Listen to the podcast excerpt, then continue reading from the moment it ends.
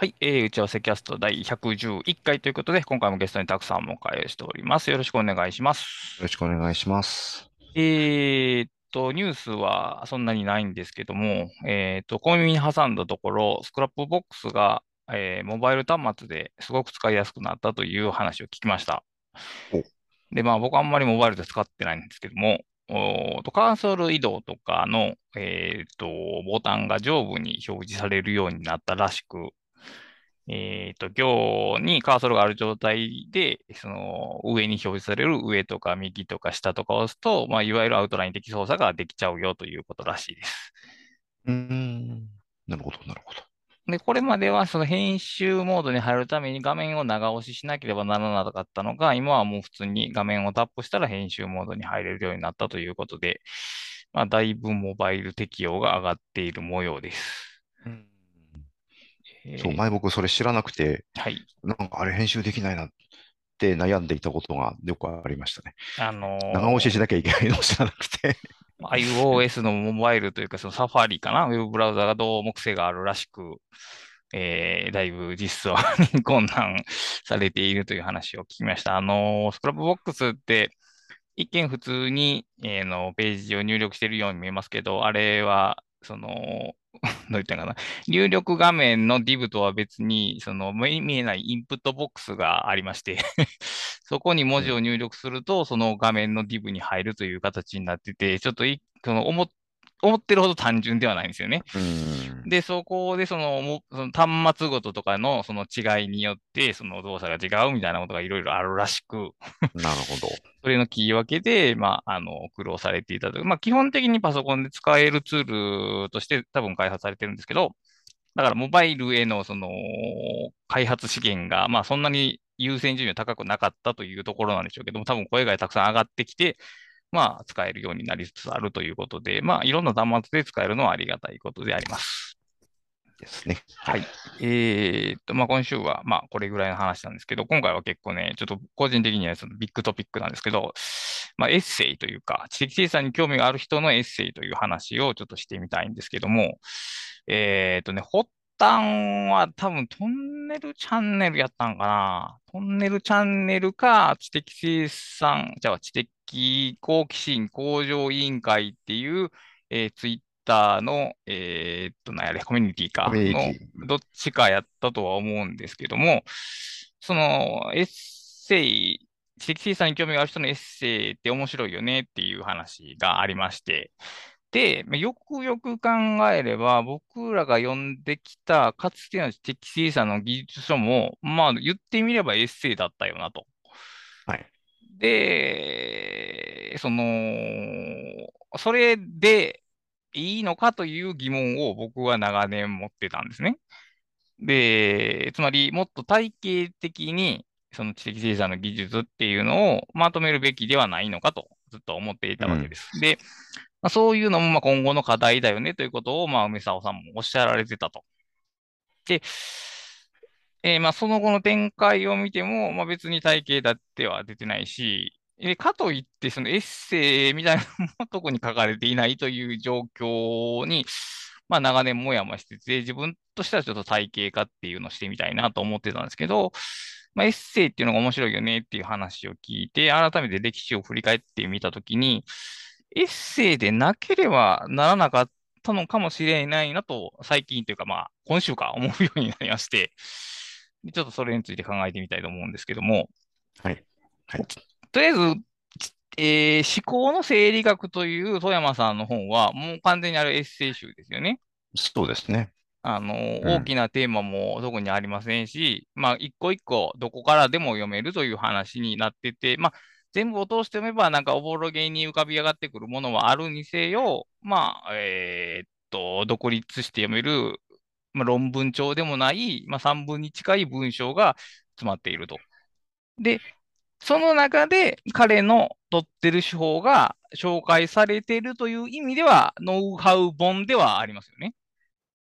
はい。だから、ノウハウエッセイと言うべき、これなんて名付けたらいいのかがちょっとさ僕さっき悩んだんですけど、うん、ノウハウが書かれたエッセイであると。で、梅沢の適正算技術もまあ比較的似たような構成に、もうちょっとノウハウ色は強くてエッセイ色が薄いですけども、でもまあ、えー体系だって論じてるわけではないと。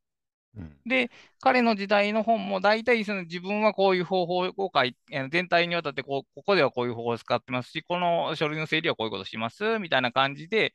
まあ、ぶつ切りというか、個別に論じられてすらいなくて、まあ、紹介されているというところが多いと。で、えー一応、なんかをきちんと論じてるという意味では、やっぱり野口の整理法は、えー超整理法はきちんとした論じになってたんですけど、しかし以降の本は、えーちょっと違う方向に 向かってて、もっとノウハウ書って僕がイメージするものになってて、ある方法論を紹介することが主だった目的で、それ以外の話はあんまり書かれていないみたいな印象なんですよ。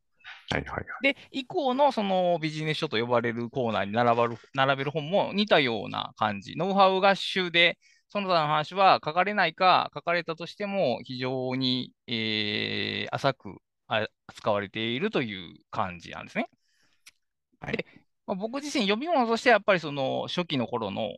本が、まあ、面白く感じるんですよ。で、まあ、おそらくですけど、たくさんもそうですよね、きっと。そうですね。完全にそうですね、僕は。で、読み物として面白いっていうところも共通するんですけど、きっと、その、非常に広い意味で役に立ったのも、そういうした本やと思うんですよ。その、い、わゆる冗長な エッセイやと思うんですけど、ここには一体何があるのか、なしは何がないのかっていうのが多分ポイントやと思うんですね。ここは多分ノウハウ本を書くときのポイントやと思うんですよ。はい。はい。で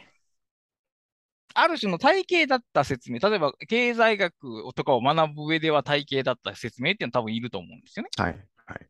それが、例えば同じことが、例えば知的生産の技術ないしはタスク管理とかの技法にも同じアプローチが通じるのか、ないしは有効なのかっていうところうんをちょっと改めて検討した方がいいなというのをちょっと今思い直してるところなんですよ。なるほど。はい。例えば、たくさんが何かを学ぶ、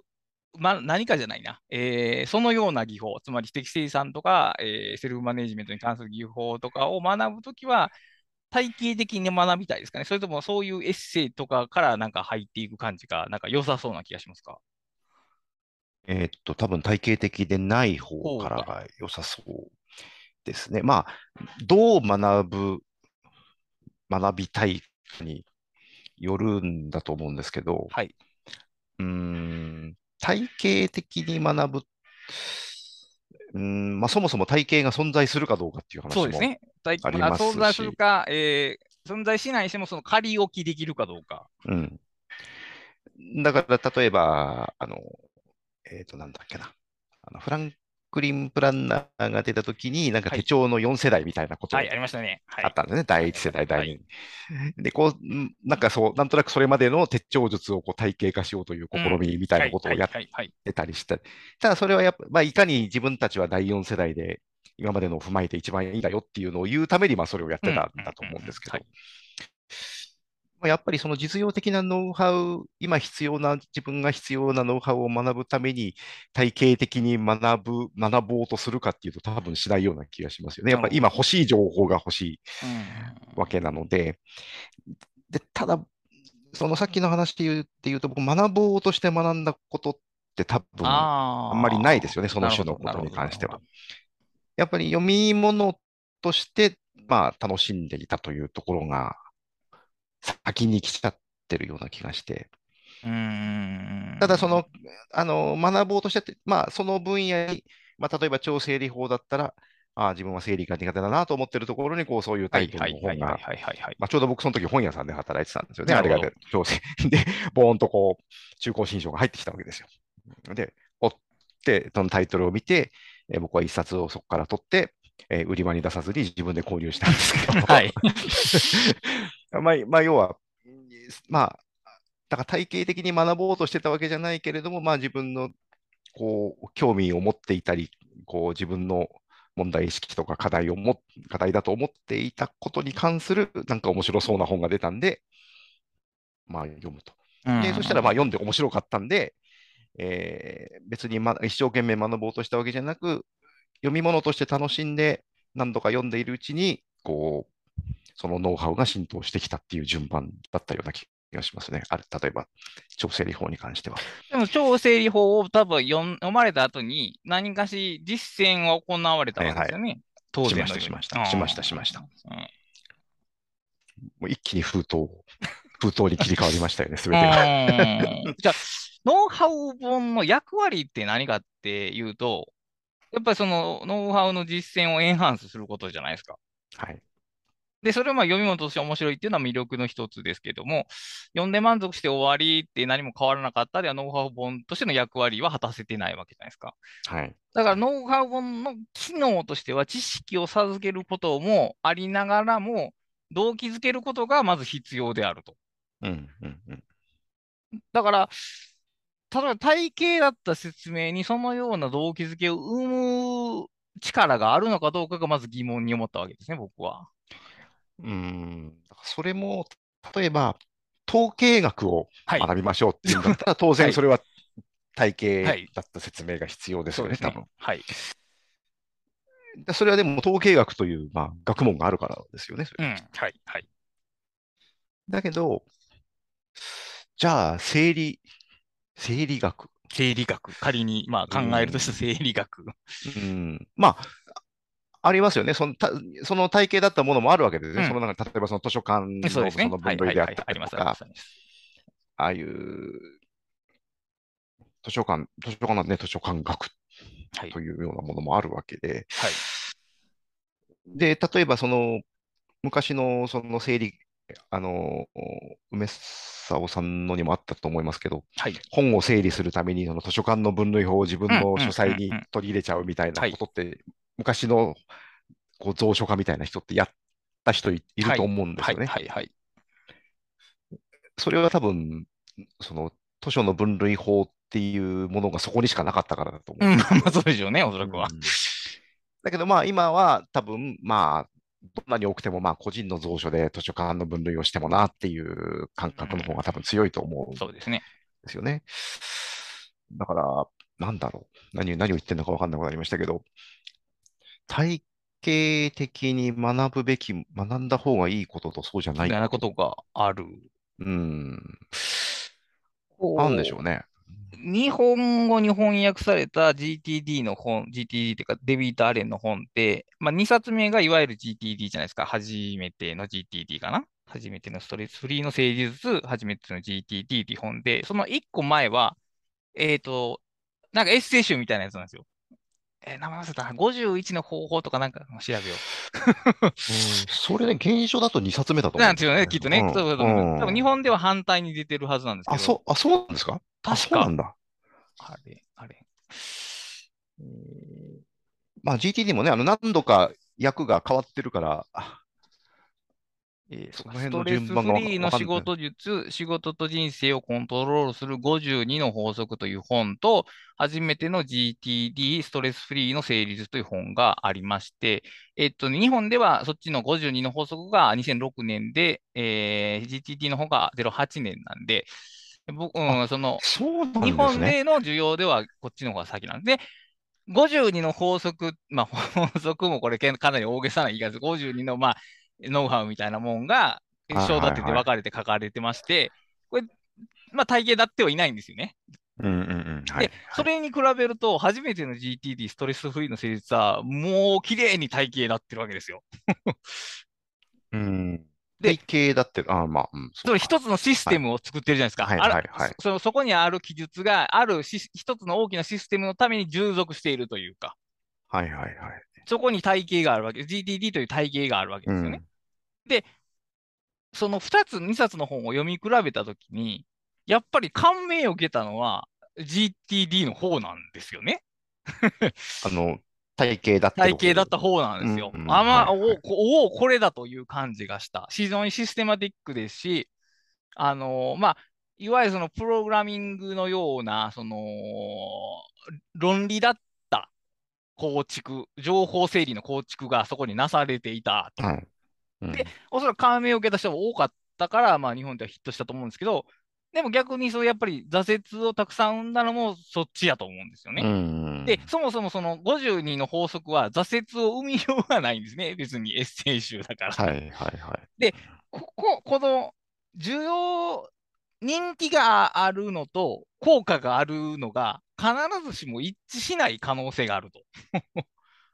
うーん。で、まあ、例えばね。うん。初めての GTD ストレスフリーの施術を見て受けた感銘、ここのこういうシステムを作れば、きっとうまくいくという感覚を僕は地域生産の技術にも持ってきたかったわけですよ。はいはい。あのように記述できる非常にコアとなるものを、うんうんえー体系立てれば、例えば、地域生産がこれまで不慣れだった人でも、おそらくその敷居を低く、えー参入できるんではないかという思いと、でも GTD って挫折してる人が多いから、そこをなんとかケアするような体系ができたらいいなと思ってたんですけど、もうそもそもその体系というものが挫折を生んでいるとしたら、根本的な発想を変える必要があるなと。それはある、ありますよね、きっと。うん、そこをちょっと注意せなあかんなっていうところをちょっと考えてたんですけども、うんあの、最近読んでる本で、し岩波新書が出てる世界史の考え方という本がありまして、ではいそこにちょっと出てたあの小話なんですけど、あの産業革命ってあるじゃないですか。はい。で、まあ、イギリスから始まったその産業革命、いわゆるその、まあ、主内製、えー家内製手工業から工業生産に移るっていう、それによってその働く人とか働き方とか働く場所とかが変わっていったっていうのがイギリスから始まって、その他世界に広がっていったっていうその一連の流れを、まあ、産業革命と呼ぶらしいんですけども、あの、イギリスとその他の国では違いがあると、その本では何が違うかと、イギリスっていう、その、まあ、さ変、後から振り返ったときにそれは革命と呼ばれてたけども、もその思われてるよりも非常にゆっくりとした進みであったと。それは結局、何もかもが手探りやから、そのいろんなことを試して、失敗してうまくいってっていうようなことを繰り返して、制度とか人の意識もゆっくりと変わっていったと。で、それが、そのような制度の変化が、いわゆる世界に向けて輸出されたときには、非常に時間軸が圧縮されると。はいつまりもうこれが産業革命であるっていう答えが示されてると。はいはいはい。だから例えばそれ日本とかアジアとかに入ってきたときには、ものすごい短い時間でそれが達成されてしまう。これはもう本当に革命的なその変化になると。そうですね。うんだから世界中のその起きた各地の産業革命の中で特殊なのはイギリスで、一般はそれ以外やという話なんですね。なるほどなるほど。で考えたときに、例えばうん。アレンが GTD を考えたのも、ものすごい時間がかかってるわけじゃないですか。。はい。かかってる。で構築にして、これはうまくいく、これはうまくいかないを自分自身で確かめて一つの体系を成した。うん。僕らはそれを単あ圧縮した時間で受け取れるわけですけど、はいはいはい。受け取れることが果たしていいことなのかどうかという問題があるわけですね。ああ、わかりますね。それは。だから体系立ててしまうことによって、速度が速まってしまう、速まるのはいいことのように思えて、いいことじゃないのかもしれないなと。うん。そうしたときに、ノウハウの役割がここにフォーカスされるわけですね。つまり、体系立てない方法で教えると、人はそれをそのままインストールはできないわけじゃないですか。はい。結局ちょこっと真似するしかできないと。そうすることで、ゆっくりとした斬新的なしか、え歩みしかお行えないし、その方がその人にとって最終的にいい形になるのではないかという、まあ、仮説が今、僕の中そんな仮説を、そんな仮説があるんあですか？そうするとあのエッセイ、エッセイ話の中で考えてたんですね。ほう。へえ。へえ、そう。それは意外な仮説ですね。うーんうん。だから体系、さっきも言ったようにその例えば経済学っていうものを体系だって学ぶ必要があるのは、経済学を論じるときには共通基盤が必要だからですよね。はい、はい。そのえと A が論じたこの方法論にのっとって私はこうやったっていう論文の書き方をするためにはちゃんとそこを理解して、大元のこの構造を理解しておかなければならない。これはもうこれは確実にこの話なんですけど、うんうん地域生産の技術とかタスク管理っていうのは、えーそれぞれ似たことをしていますけど、最終的にそれぞれの人の領域で行われる別のゲームじゃないですか。はい、はい、はい。だから自分の体系を立てるっていうことが多分最終目標なんですよね。うん。他人が提示するノウハウみたいな、ノウハウとか、その、他人が作った体系っていうのは、その参考資料というか、参考材料でしかないんですけども、まあ、えー完成、あまりにも綺麗な完成形を示されると、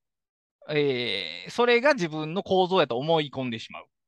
うんあるい、は真面目な日本人だからそうなる確率が高い。まあその辺はわかりませんけど、そういうことが起こってしまいかねない。だから不完全な形の方が、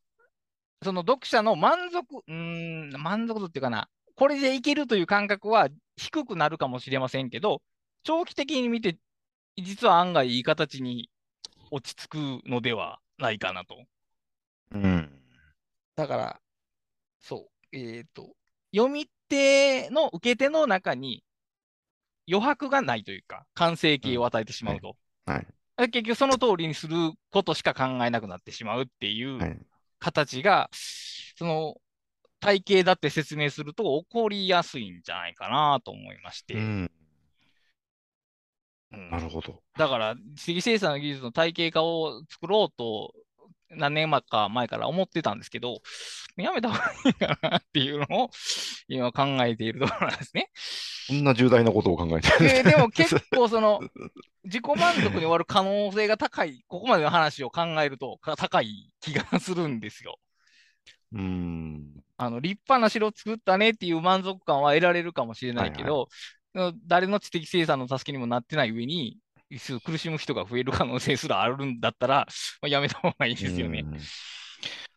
あの、はい。僕の個人的に思うんですけど、はい僕がな僕はそ僕がやっぱりそのエッセイ的なものがノウハウ書にすごく必要だとはい思うんで、思ってるんですね。はい。で、エッセイ的、まあ、エッセイって言ってもやっぱり多分いろんな印象があるんですけど、はいあの、なんだろうな、随筆的うんうんはいはいはい。な要素があった方がいいと思ってて、はいで、でも体系も必要だと思うんですよね。はいはいはいはいはい。だから僕が思ってる、僕が思う理想は、正しいかどうかわかんないですけど、その、体系的なはいエッセイ。っ ハイブリッドできましたね。はいはい。ていうか、要するに、その、体系的なものを確かに、こう、あの、短時間で消化するのは難しいわけですよね。はいはいはいはい。だけども、例えばそのデビッド・アレンのその GTD 本にしても、あれは確かにシステマティックで体系的だけれども、こうまあ、いろんなエッセイ的なエピソードがやっぱり散りばめられてるんですよね。はいはいはいはい。で、それがあることによって、その消化の難しい、こう、大きなその体系みたいなものを消化するのに足るだけの、その読むモチベーションが生まれるというか。なるほどなるほどなるほど。だから逆に、その、そのまんま、要するに、例えば学術書みたいにこう書いてあると、結構、これを全部読んで消化するのは厳しいなっていうものを、読むのが面白いために、つまみ食いでもいいから、こう何度も読むことによって、結果的にその、あの、ある程度その時間内で、その体系を、あの、読者にインストールしてしまうというようなものが理想なんじゃないか、そのできるかどうかわかんないですよ。でも、理想なんじゃないかという意味で僕はなんかその、あの、エッセイ的というか随筆的な部分が必要だなと思ってたんですよ。だ体系だけではいけないってことですね、要するにその場合は。そう、なんかこう、ガチッとした体系だけ見せられると、うってなっちゃう人もいると思うんでね。なるほど。だけどやっぱりその、例えば GTD にしても、それこそ、えっと、イン、なんだろう、インボックスがあって、はい。えーそれを処理して、で、次のアクションとコンテクストにっていう、その部分部分だけをつまんでしまうことによってできなくなってることがなんか多いような気がしていて、はい。もちろんそれ GTD の重要な要素であるけれども、多分その上のやっぱり全体像みたいなものがあると思うんですよねなる。ほど。はい。はい。はい。うん、で、僕あの、アレン、僕はまあ、その GTD そのものはや、今やってないですけど、はいでも僕あの、アレンさんの言い方ですごく好きだったのが、あの、GTD 本が出る、あれ、現象が出たのが確か1999年か2000年頃だと思うんですけど、はい。その前がその、その前にすごくこう流行っていたのが、いわゆる、うまあ、フランクリン・プランナーに代表されるようなえー価値観とかミッションとか夢とかそういうのを明確にして、えーそれをブレイクダウンしてこう日々に落とし込んでいきましょうみたいな、えーものだったと思うんですけど、ちょっとそれのアンチ的、アンチテーゼ的なところがあったんですよね、多分はい DTD には。はい。はい。で、こう、要するに、そういうことをやろうとしても、無理でしょっていうことから入ってるような気がしていて、はい。えーだけれども、その日々降りかかってくる、あのーそのまんまだとその処理できなくてパンクしちゃうようなものを、その GTD、そのインボックスにこう一旦入れて、えー振り分けてってっていう、その GTD で提唱しているその処理をすることによって、えー頭が水のようにクリアになるんだと。まあちょっと僕はならなかったんですけど、あアレンさんはそう、これちゃんとやるとなるんだと。で、そのそういうことが実現できて初めて、そういうアレンさんの言い方で言うと、その上の方のこうレベル、上の高度の高いその価値観とか、えー長期目標とか、こうそういうことが初めて考えられるんじゃないのっていう、その逆、逆のアプローチだったんですよね。はい。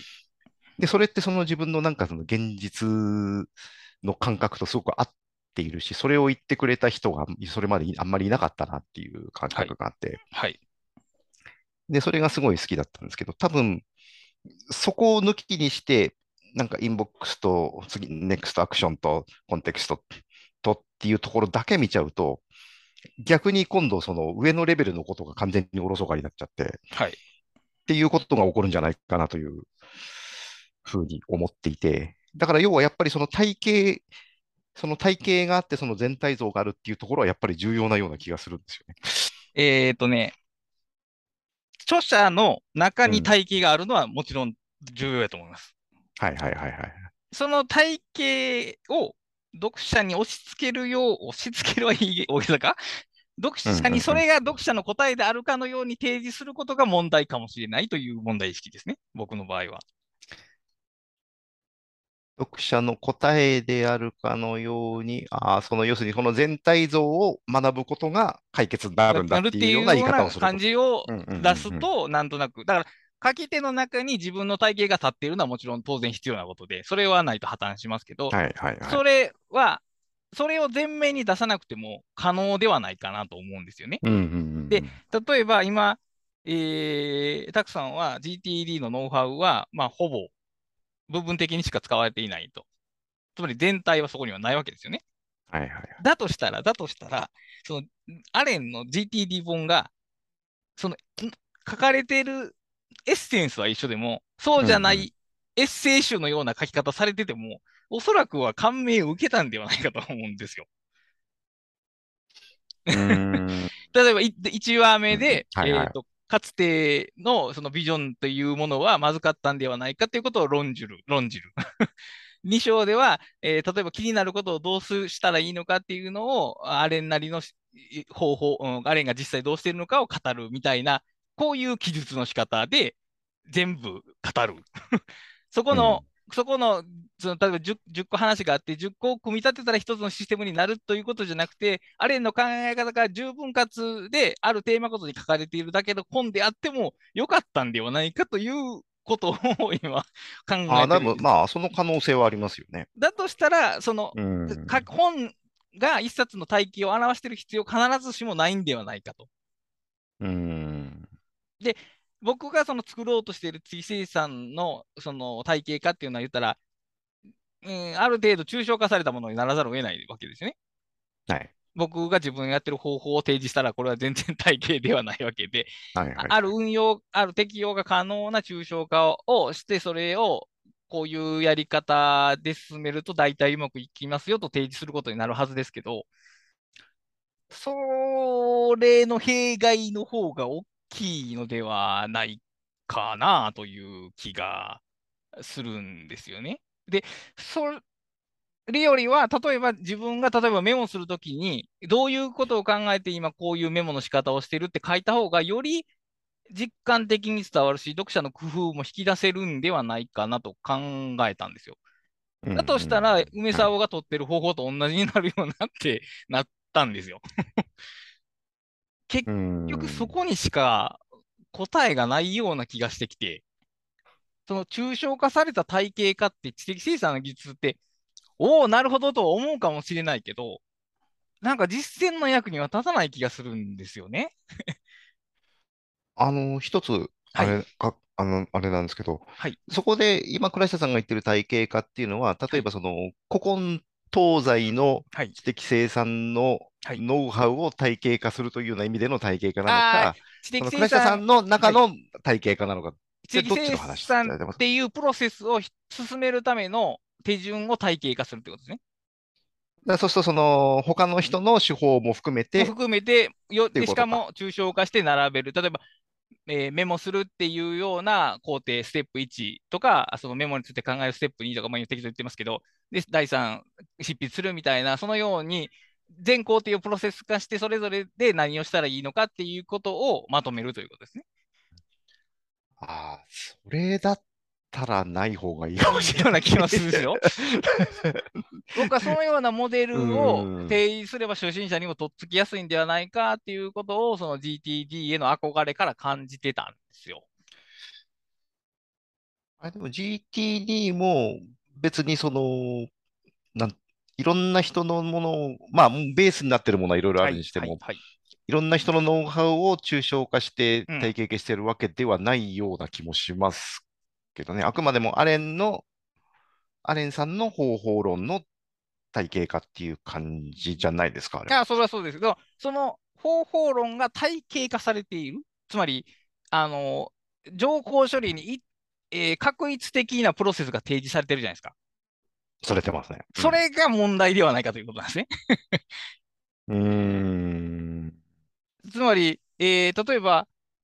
えー僕の場合、やっぱ本一冊ごとに本の書き方って微妙に違うんですよね。大きく見たら大体似たことしてますけど、やっぱ個はい、はい。別に違うんですよね。で、タスクの処理って言ったって、例えば小さいプロジェクトと突発的なプロジェクトと大きなプロジェクトは全部違うわけですね。はい、はい、はい、ではい。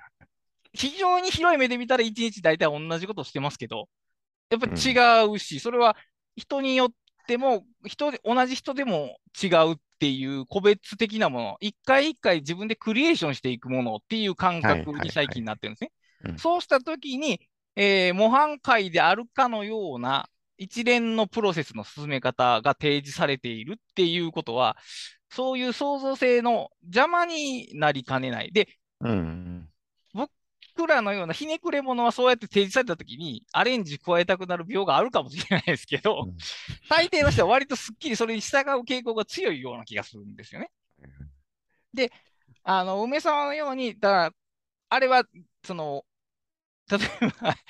例えば梅沢の本って、日頃自分、どうメモ取ってるかって書いてないんですよね。彼はカードを使って全部書くって言ってますけど、かそれ以外のことって言及されてないんですよね。そのはい。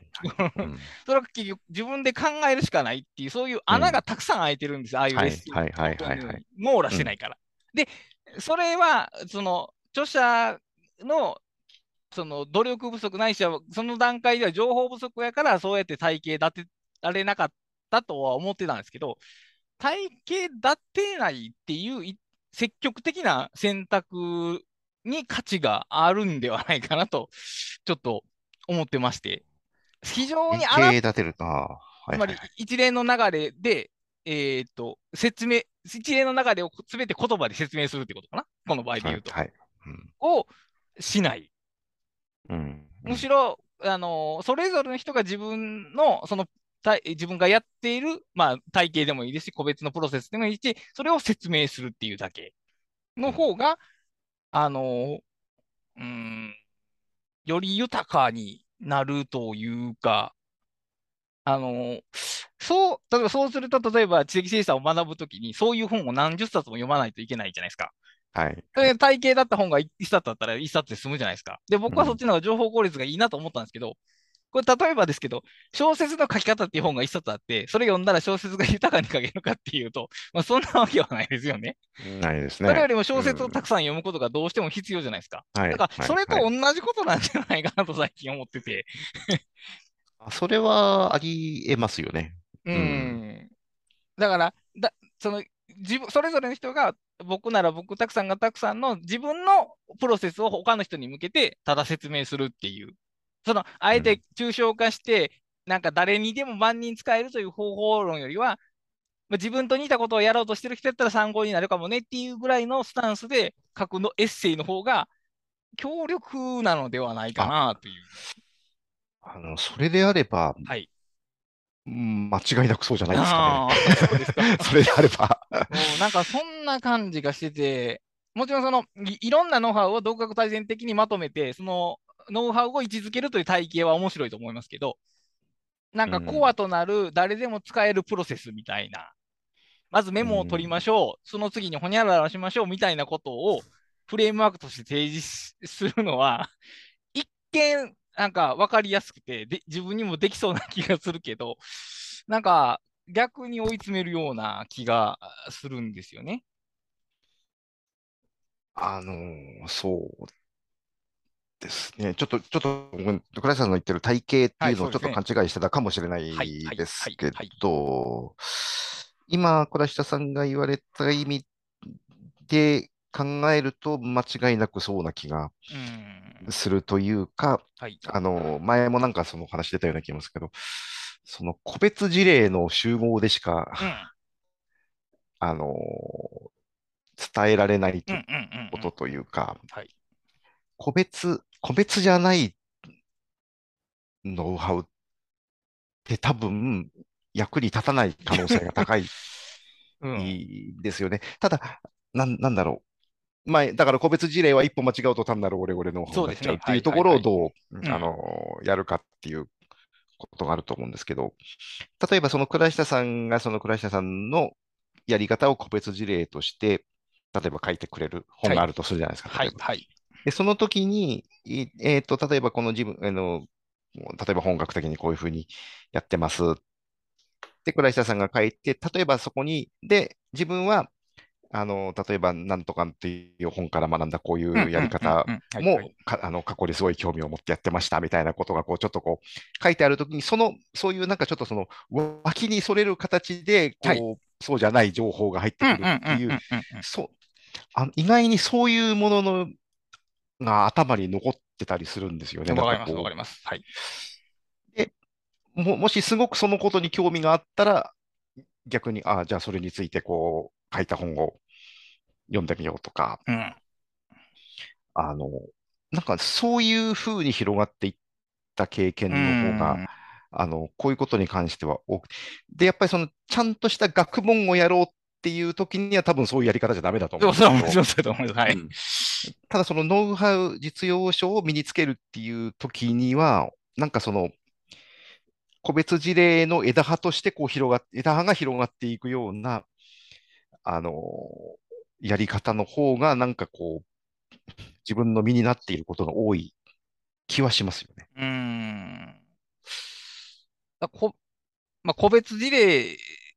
の役立つその2で言うと、あの、やっぱり失敗が書かれているところがあって、はい。やっぱりその、いろんな本を読んで、その、カード法を試したけどダメだったっていう技術を何度も僕は見かけたんですよね。見ますね。うん。だからこそ逆にその梅沢の本に興味が湧いたというところもあって、はいはいはでいはい。しかもその読みながら、これはいろんな人が挫折する方法だろうなと見ながら読んでたっていうん。うところもあって、でもやっぱりそのノウハウを主体として書くと、その失敗までの経緯とかって全部省かれて、最終的にその人がやってる方法だけになってしまうと。うん。でもエッセイですると、基本的にその随筆的エッセイにすると体験談として書かれるわけですから、もちろん失敗の経緯とかも書かれるわけですよね。はい。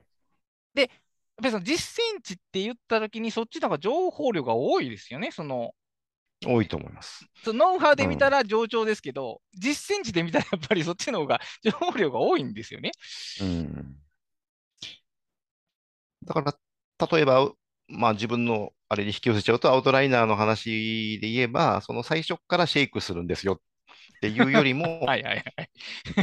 あの、アウトラインを作って、それをふく、あの、埋めていく書き方をやろうとしたけど、できないよねっていうところに、はい、うんから入るから多分意味があるわ。けじゃないですか。確かに。だからやっぱその、その類の、その、ことってありますよね。その、どん、その、そういう個別事例型の本で、その、著者のその失敗の経験が書かれているときに、そこで、ああ、そう、ほっといたら自分もきっとそう、そうなるなっ。ていうふうに感じることもあるし、逆に、何言ってんねん、そんなとこから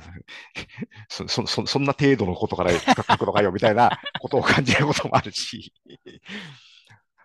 で、いずれにしてもでもそこがこう印象に残ってたりするんですよね。ああ、しますね。うんそれは結構すると思いますね。うーん。だ基本的に知的生産もタスク管理も、まあ、自分が行う、まあ、内的な処理で、まあ、そこに自分なりの体系、とか、自分なりのノウハウの構築が必要だというところは、これはもう間違いない話で、で、例えば自分が今こうやって本を書くっていう仕事をしてますけど、で本の書き方を体系的に学んだかっていうと、学んでないんですよね、これ。うんないでしょうね。ないですよね。で、タスク管理は GTD である種その体系的な理解をしましたけども、その、あれは非常にえ体系立ってると言っていいと思うんですけど、その日々の情報処理とコードの話によって立体的な情報管理ができるようになってるし、あの、あの本の中では情報をどこに位置づけたらいいのかが迷わないんですね。はすべて明示されているという意味で、あのあ落ち着く、そこに体系があると言っていいと思うんですけど、でも結局まあ自分もタスク管理に言えば GTD に依存してるところはほとんどなくて、結局その個別回でいい感じになるものを組み合わせて今の状態になっているという非常に泥沼式な、泥縄式なやり方で、やっぱでもそういうもんなんじゃないかなと。うんその画期的な入門書が存在しないからこんな遠回りしたっていうことじゃなくて、遠回りするしかないものなのではないかなと。うーん。そうですね。うんうん、だから、うーん。でも、かといって、例えば地域生産これから始める人に、この辺の本を10冊読みましょう。でも、まあ、大学でやったらそう言われるか。大学やったら授業の最初にこのぐらいの本は読んでこいって言われますよね。まあ、だからそれはだ、まあね、だから大学で、その、勉、勉強しようという対象と、その、例えばタスク管理だったら明らかに違う。まあ、これはもうが、あのね、大学の勉強と違う。これはあくまでも何かこうやるべきことがあって、それをいかにこう、あの、楽にもしくは効率的にや、やるかっていうことだから、まあ、メインじゃないわけじゃないですか、その学ぶべきこと。ただ、知的生産になるとちょっと違いますよね。そうですね。確かに。メインになり得る。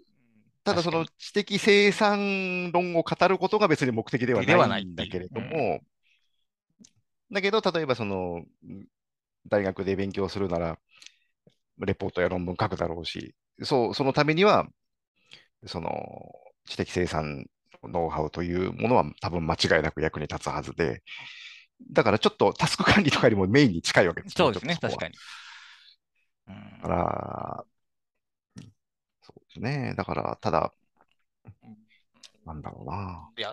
まあ、いわゆる教、教科書と呼べるものが作れるのか、ないしは作ったことにか、作ることに価値があるのかどうか。初心者が例えばそれを読めば、えーある程度のステップを、まあ、理解できるっていうようなものが、まあ、例えばアウターライン操作とかメモを書くとか、えー読書メモの作り方みたいなものはある程度共通して言える部分もありますし、共通して言えない部分もあるしっていうことをちゃんと踏まえて書かれる教科書であればいいんかな。うん。だからそこがすごく僕不思議で、例えはいばその大学生に論文の書き方とかレポートの書き方の類の本はいっぱいあるじゃないですか。ありますね。はい。で、うん、これ読んだけよ、卒論までに読んだけよっていうのは何もおかしいことじゃないじゃないですか。そうですね。でも、例えば、かあのーいわゆる、まあ、例えば会社員として、そういう知的労働をこれからしようという人に。あんまりそういうことって言わないんです言よね。わないですね。はい。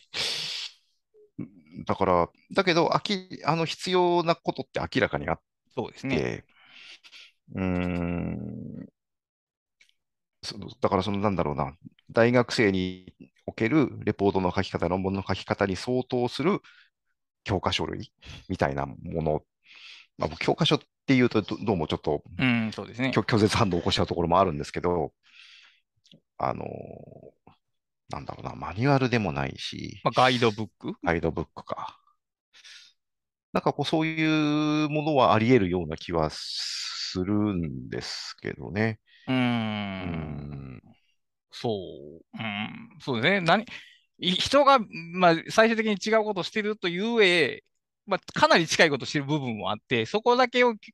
共通して抜き出すっていうことはできるでしょうね。ただ、あそれはだから方法論立てなければいいんかな。やっぱ52の方法ぐらいで列挙しておいて、でその好きに組み合わせて使ってくださいよというような感じのスタンスであればいいんかな。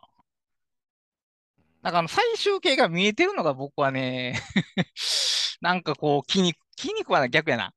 最終形が見えてるがゆえに生まれる憧れに邪魔されるところがあって、ああ。変えづらいというか、うんうんうん。それはわ、うん、それはわかる気がしますね。だからこういう方法があります、こういう方法がありますってただ列挙するだけの方が、なんかレゴブレレゴブロック的に扱ってもらえるような気がしないではないですね。あの、うんかっこよくはないですけど、説明としてう。んあの、そうですね。昔、マンダラートをはい身につけようとしたときに、はいマンダラートを身につけようとするイコール、今泉さんになろうとしてしまうみたいな現象があるんですよね。なるほど。うん、だからそれあまりにもその今泉さんの書き方が魅力的。で、かつ、その、やっぱね、体系化されてるんですよ。なるほどで、結局、その、いや、その自由に使えばいいんですよと言いつつ、そうなっているんで、結局、そうし、そうしないとできてない感じになっちゃうんですよありますね。あります、あります、あります。うんっていうところに自由に使うことを、はあの、阻まれてしまった面はうん確かにあると思いますね。ただ強烈な引力があるからこそモチベーションになるというのと、それがあるがゆえにアレンジしにくいっていうそのアンチメリットっていうのがあって、だからそのカリスマの功罪っていうやつですよね、要するに。そうですね。でもそれがいけないかっていいううと、そう微妙なところですね。うんだそれこそまたマンダラートの話ですけど、僕はだから昔特に90年代ぐらいにものすごい今泉さんに憧れて、まあはいそのマンダラートをこう、今泉さんのように使おうとして、まあ、うまく使えなかったんですけど、その経験が無駄かというと全然そんなことなくて、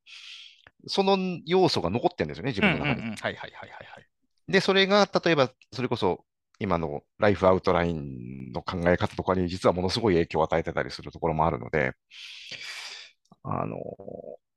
なんだろうな。それこそその、確かに全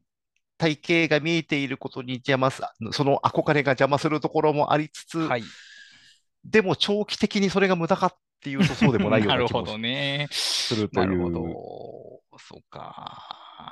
それは完全に読者としての感覚ですけどね、その作る側じゃなくて。うん、でもやっぱりその読者としての感覚っていうのが非常に重要で、結局その、やっぱりさモチベートされなければ意味がないっていうのは僕の中でそのノウハウ本の鉄則みたいなところで、うんうんうんああ、素晴らしいけど、次の日にそれは全くやってないっていうの は、その、あのーその意義そのものを消失している感じがあるんで、だから、あの、ある種のアジテートっていうのは、これは必要やと思うんですね。なその、必要ですね。これまでやったことないことをやらせようと思ったら、かなり強力な力が必要なので、うんそういう意味で、そのカリスマ性とか、ある種の煽りて、煽りテーションというか、アジテーションみたいなのがあるのはいいですし、多分それは、要するに、著者のボイスを前に出すということですよね。はいで、うんそれはさっき僕が言ってた、その抽象化された方法論と多分逆の方法なんですよね。はいだから人の顔を出さない、誰でも使えるフレームワークみたいなのを考えたら、そのカリスマの呪縛に、えー沿わないようにするためなんですけど、はい逆に言うと多分誰もやる気にならない可能性がありますね。その参考にはするけど、半で終わってしまう可能性がありますね、その場合は。だから僕、倉し読者として倉下さんの本を読むときに、倉下さんってやっぱりすごく意意識的にその顔を隠そうとしてきたような感はいじがあって、それが、あのー、スベノーで初めて。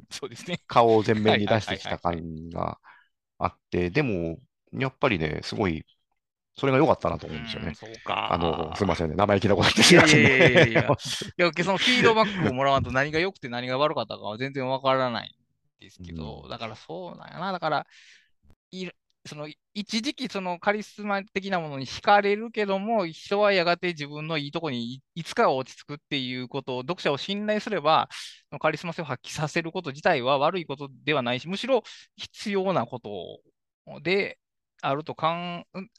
えたら、抽象的な体系化よりは、その自分が考えた俺様体系を、まあ、極力客観的に 記述していく。で、そういう本がたくさん生まれてくればいいっていう方が、なんか良さそうかな。まあ、少なくともその方が面白そうではありますよね。うん。あの、やっぱり、憧れるようなものを読み、うんうんうんうんこれもやっぱ読者側の感覚として、憧れるようなものを読みたいっそうですね。てありますよね。憧れさせてほしいっていう。ただその、ボイスというか、その、カリスマ性が前面に出てくると、それを、に拒否反応を起こす人も多分一定程度出てくるいのは仕方ないうん。と思うん。ですけど、あの、やっぱり昔買った本でずっと手元に置いてるものってやっぱそういうものですよね。あとうん。古い本でも読む、読めるってはいいうの。もそうやっぱそういう本だしね、、確かに。やっぱりその情報しか書いてないものって、まあその買った時に参考にはなっても、うんまあこれ古くなっちゃったなって言って、ブックオフにられていっちゃうことが、やっぱり多かったりしますよね。もちろんそういう本の役割はもちろんありますけどね。GTD が挫折してる人多いって、もしかしてその、がブログとかで概要しか読んでないからなんですかね、いわゆる。逆に言うと。逆に言うと？つまりその間にほあの挟まれているそのアレンの話をい一切読んでないからかな。僕はそうだと結構そういう疑いを持って、ああ、とその GTD 系アプリをの機能を持って GTD だと思ってる人もいるしただ、ただあのアレンさんの本が読みにくいことも事実ですよね。読みにくいですよね、あれ。うんそうですね。確かに。あの、よまあ、読みにくいっていうか、わかりやすい本ではでないはないですね。確かに。う。うんんあ、すごくたくさんのことが書いてあって、しかも結構行きつ戻りつするし、なかなか確信にいかないんで、そういう意味では決してこう、あれだってアレンさん書いた最初の本っなるほどね。て、なんかね、5年かかったって言ってましたね。ああ、まあでもそりゃそうやろな。だから最初、もう長年その講演で、あの、セミナーでやってた内容を、喋ってたことを書きゃいいだろうと思ってたんだけど、書い何度も編集者に返され、これじゃ本になってないって言われて、で、5年かかったって、みたいなことを、なんかどっかでアレンさん言ってたんで、だから決してこう、なんていうか、うまく書け、うんうんうんうんうまく書けた本じゃないのかもしれないですよね。うん。なんかやっぱりその今でも GTD の動向を追ってる人を見ると、やっぱりその最新版の方がちゃんとアップデート、最新その論理論ですけど、がアップデートされてて、現実そういうようになってるって話を聞くんで、まあそういう意味では、だから古い原点を渡り続けてるっていうところはあるんでしょうね。うーん。まあでもやっぱりアレンさんの語り口が魅力的だから読んじゃうっていうところはあったでしょうね。うん。まあその読者に視線を合わすのがうまいというのは感じますね。なんかうで、やっぱ勇気づけてあなたにもできるっていう、そのことを、その特別な言葉を使わなくてもやってのけてるっていうところはありますね。シラマンにア,、ジテーションされているところはありますね。うんうん。うん。まあ、難しいな。そうだ、今後、そのエッス、倉下忠則のその知的生産に関するエッセイっていう方向に行くのか、えーさっき言ったそのナレッジワーカー向けのある程度入門とかガイドブックになるその方法論を考えるのかっていうその大きな道なんですけど、まあ、両方やればいいという話なんですが。そうですよね。うーんこうな例えば、まあ、240ページとかの本一冊読んで、明日から知的生その論文入門と同じような感じで、まあ、その知的生産の伝播について分かりますよっていうような本を書き売るのかっていうのは、ちょっと難しい課題なんですけどね。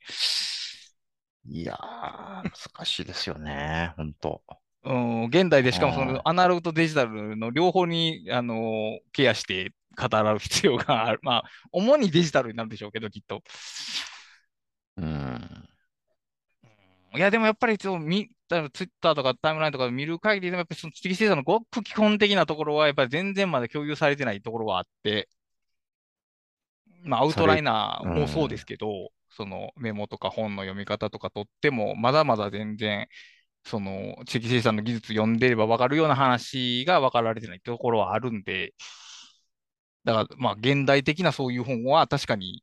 ニーズはあるんだろうなと思うんですけど。そうですよね。ただ本当だったら、そのアウトライナーととか、そういうのに特化するんじゃなく、アウトライナーも扱うし、ままあ、 Scrapbox とか Obsidian みたいなものも扱うし、要するに今普通に使えるそういうツールとか手法をもうちょっとこう、なんだろうな、総合的に扱って、その、やっぱりアウトライナーに向いてる人、向いてない人みたいなもいるし、うんねはい、あの、オブシディアン向いてる人、向いてない人もいるし、だけど、例えばオブシディアンで向いててこれだ、あるいは僕みたいにアウトライナーが向いててこれだっていう人が、それぞれの本を書くのはそれ、それは明らかに有用だと思うんですけど、うんはい、一方では、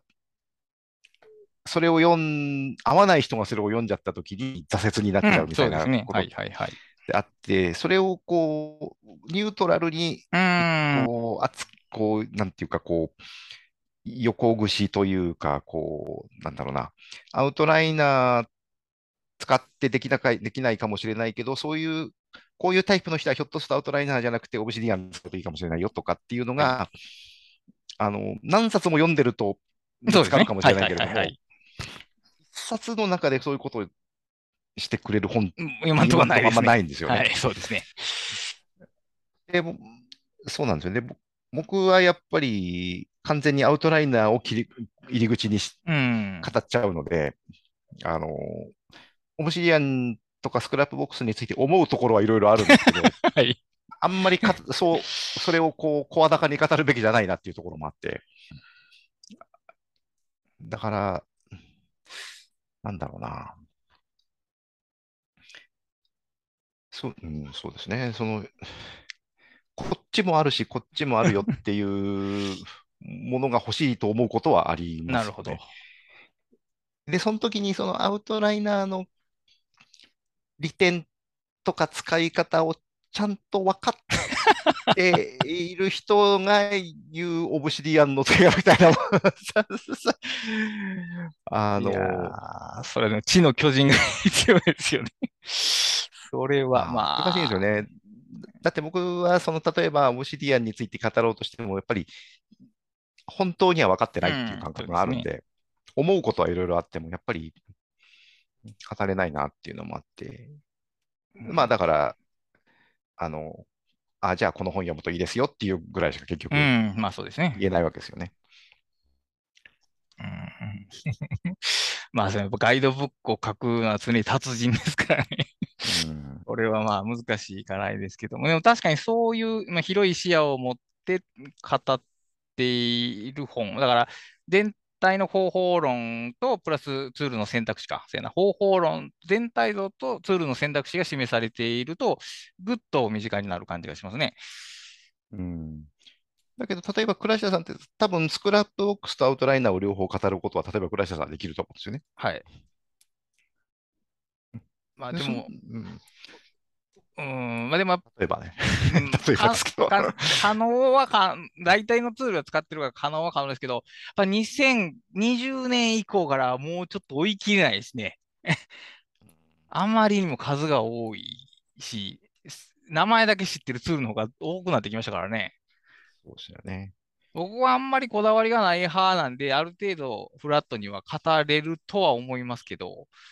従前に選択肢を提供できるかっていうと、やっぱりその、そこまでではない。あの、いわゆるその、文具界における文具王ぐらいには全然なってないので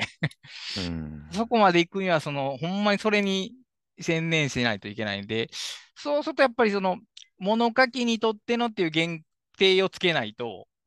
ちょっと看板がでかくなっちゃうかなっていう感じがしますね。うん。なるほどね。そうですよね。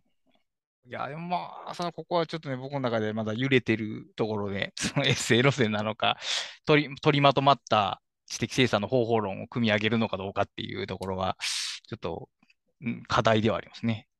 うんただ書きやすいのは多分エッセイ集やと思う、エッセイの方やと思うんですよね。そのわざわざ全体像作らなくても、自分がやってることを書きゃいいわけで。うんだからその、えーセルフパブリッシングとかブログの場合は、もうそれでいい、その無理やり体系立てなくていいんじゃないかなとは思いますね。その、うんノウハウっぽくしなくて、なんか自分がこれを困ってた、これ知った、今こうなってるみたいなだけの話を随筆風に書いていただければ、それだけで面白いですし、さっきも言った有用度はそっちの方が高い気がしますよね。なんかそれかつてのブログはうん。だったような気がしますよね。それをだから改めてちゃんとな名前をつけて、そういうのを書いたらいいんじゃないかっていうことを今、口を酸っぱくして言っていかないと誰にも伝わらない状況になってるので、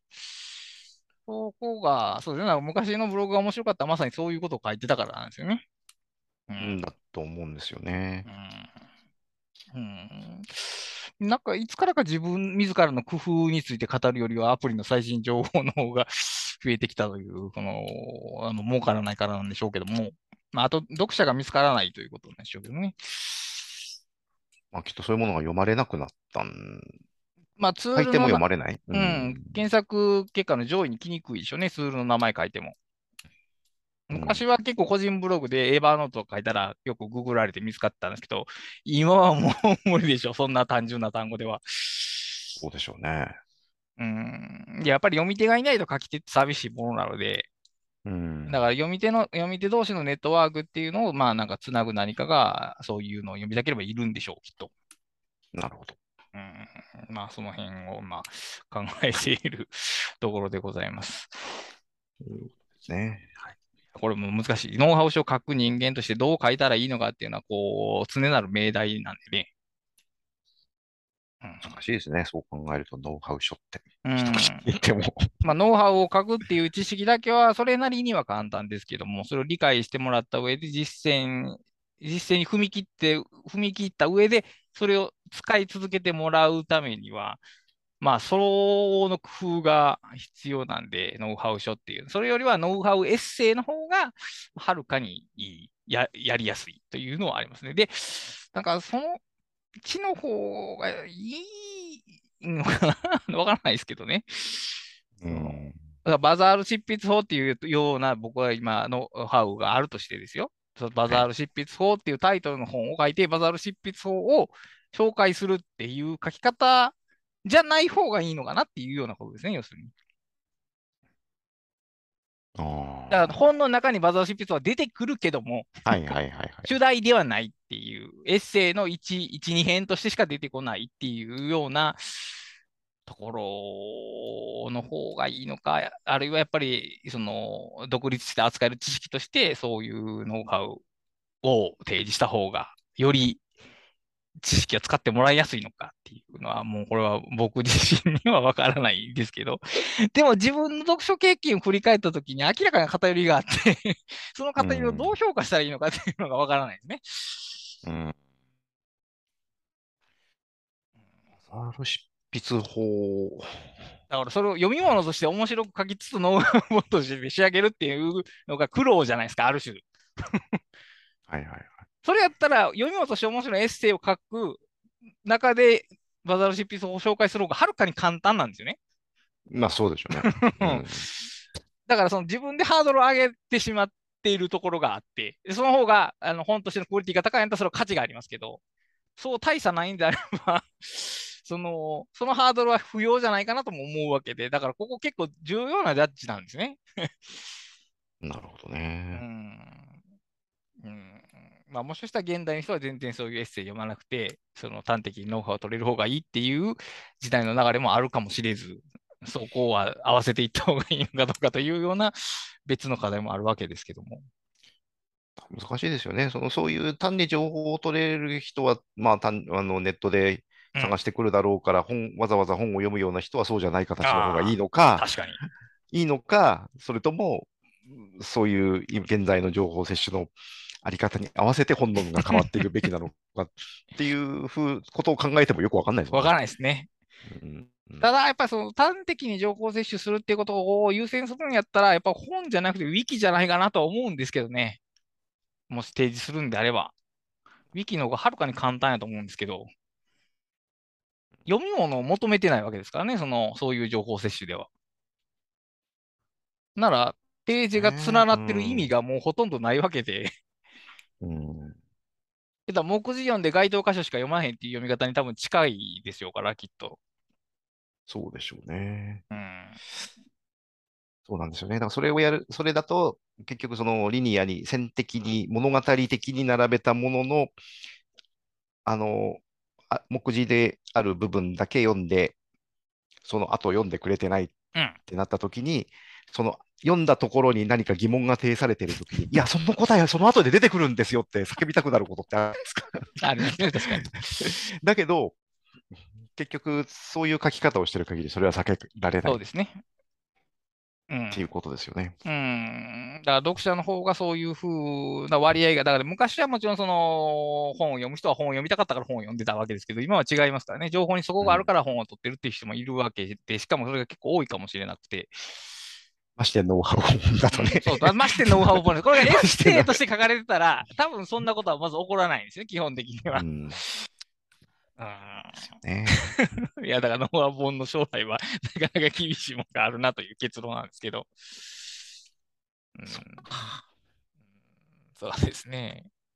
いや、でも、やっぱりその、その、たくさんも書かれてきたノウハウ本って、やっぱその、ある形にまとめるのって非常にしんどいじゃないですか。整合性を持たせたりして、重複を減らしたりしてっていう。はいそれに比べればエッセイ集は、それに比べればですけどね、もちろん。それに比べれば簡単、楽に書けると思うんで、で、読者もそっちを喜ぶんであれば、その苦労は一体どう、どこに価値があるんかっていうのは、ちょっとね、本当にね、自分で悩んでしまいますね。そうですね。うーん。まあ、わからん。でもやっぱまあ、そのタイプは体系だってることの価値ももちろんありますから、その否定はできないんですけど、唯一それを正解だと思ってることもやっぱりちょっと視野が狭いなというのは思そううんで、ですね。ううんんちょっといろいろ、あの、再検討したい ことがいっぱいある状況ですね。ちょっとそのエッセイ話題から広がって今考えていなるるところです。ですね。あ本当かな。一応、あともう一個お知らせで、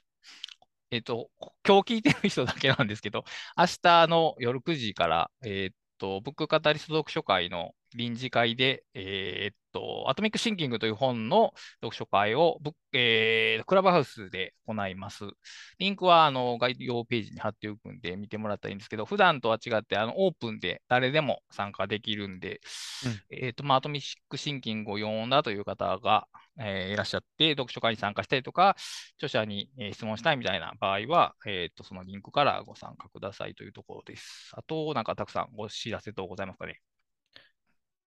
えっと、特にはないです、今のところは。はい。じゃあ、えーっと、知的生産に関する文章はエッセイで読みたいのか、えーっと、体系だって読みたいのかっていうような ご意見があれば、えーっと、ハッシュタグ打ち合わせキャスト、ひらがなで打ち合わせ、アルファベットでキャストまでお送りいただければと思います。はい。では、今回はこれまでにしたいと思います。お疲れ様でした。お疲れ様でした。